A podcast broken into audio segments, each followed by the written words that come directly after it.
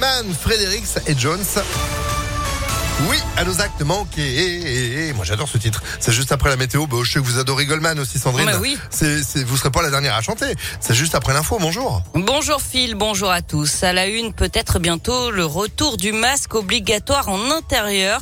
En tout cas, Emmanuel Macron n'exclut pas cette possibilité si l'épidémie de Covid venait à faire remonter le nombre d'hospitalisations. C'est ce qu'il a dit hier sur M6. 145 560 nouveaux cas de Covid ont été confirmés en 24 heures en France. Pour l'instant, les hospitalisations restent stables. Deux personnes légèrement intoxiquées par les fumées après l'incendie d'une maison à Neuville hier soir. Le feu a pris un peu avant 22 heures. Une quarantaine de pompiers ont été mobilisés. Les victimes sont relogées par la famille. Il avait pris l'autoroute A6 à contresens. Un automobiliste de 70 ans a été déclaré irresponsable. Son permis lui a quand même été retiré. Le 21 janvier dernier, il avait roulé pendant près d'une heure à contresens entre Champagne au Mont d'Or et la Saône-et-Loire. Un accident a d'ailleurs été évité par miracle alors qu'un autre véhicule doublé des camions. Les gendarmes l'avaient finalement forcé à s'arrêter sur la bande d'arrêt d'urgence. Après une expertise, il s'est avéré que le conducteur souffre d'une maladie neurologique dégénérative. Un cycliste percuté par un tram à la Guillotière et en début de soirée, ça s'est passé vers 20h30 selon le progrès. Le cycliste n'est que légèrement blessé.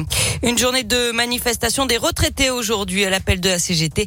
Ils vont défiler dans une vingtaine de grandes villes de France et notamment à Lyon à partir de 14h depuis l'agence régionale de santé jusqu'à la préfecture. Ils réclament des augmentations de leurs pensions.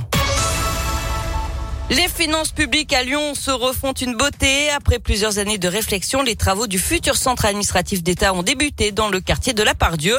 Après le centre commercial et avant la gare, c'est un autre bâtiment emblématique de ce secteur qui se modernise.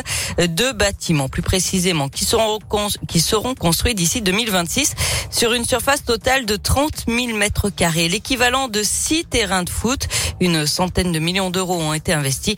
Jacques Banderier est le directeur départemental des territoires du Rhône. L'objectif, c'est d'avoir des espaces de bureaux qui soient aux normes actuelles, c'est-à-dire haute qualité environnementale, un bâtiment à énergie positive et bas carbone, et puis également d'avoir des matériaux biosourcés. Il y a 50% des matériaux qui viendront et qui seront produits, fabriqués en France. On aura un jardin qui fera à peu près 1600 mètres carrés, et également avec des espaces de terrasse accessibles pour les agents, des espaces de respiration. Des logements, des commerces et des bureaux compléteront le projet XXL. Une centaine d'entreprises locales vont participer à ces travaux d'envergure. On passe au sport avec du foot féminin et c'est mal parti pour l'OL en quart de finale de la Ligue des Champions. Les Lyonnaises ont été battues hier au match aller par, la Juventus, deux buts à 1 à Turin. Match retour dans une semaine, le 31 mars à Dessine.